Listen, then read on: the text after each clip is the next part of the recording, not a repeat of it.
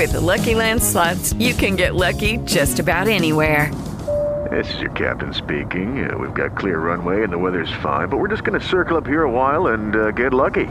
No, no, nothing like that. It's just these cash prizes add up quick. So I suggest you sit back, keep your tray table upright, and start getting lucky. Play for free at LuckyLandSlots.com. Are you feeling lucky? No purchase necessary. Void where prohibited by law. 18 plus terms and conditions apply. See website for details.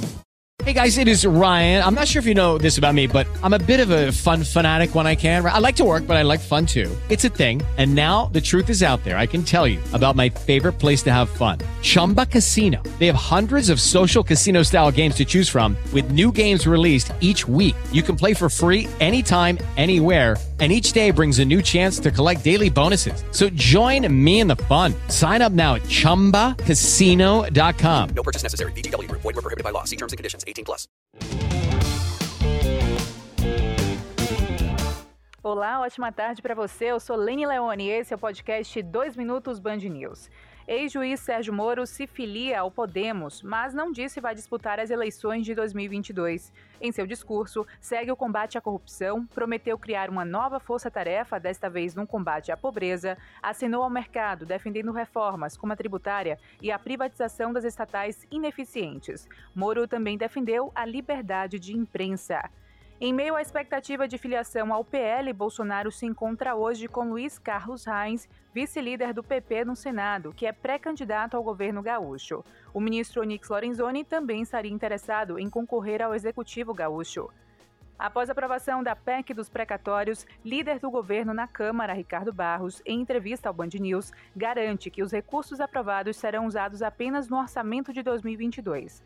Barros negou ainda um furo no teto de gastos e disse que a PEC abre caminho para a desoneração da folha de pagamento.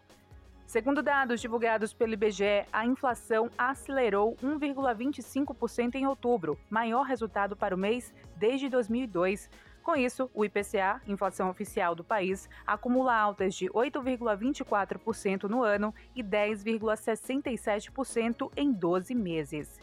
Comissão de Desenvolvimento Econômico, Indústria, Comércio e Serviços da Câmara dos Deputados aprova projeto que permite às micro e pequenas empresas a parcelarem débitos tributários com o Simples Nacional. E o Instituto Chico Mendes de Conservação da Biodiversidade tem novo presidente. Coronel da PM Marcos de Castro Simonovic foi nomeado pelo ministro do Meio Ambiente, Ciro Nogueira. Câmara dos Deputados pode votar hoje medida provisória que recria o Ministério do Trabalho e Previdência e transfere a Secretaria Especial da Cultura do Ministério da Cidadania para a pasta do Turismo. E no cenário internacional, milhares de imigrantes que tentam entrar na Polônia estão bloqueados na fronteira com Belarus em um clima de frio intenso. Angela Merkel, a líder da Alemanha, pediu ao presidente Vladimir Putin da Rússia mais ação contra a instrumentalização dos migrantes por parte do governo de Belarus. Essas foram as principais informações. A próxima edição você ouve às 7 da noite. Até lá.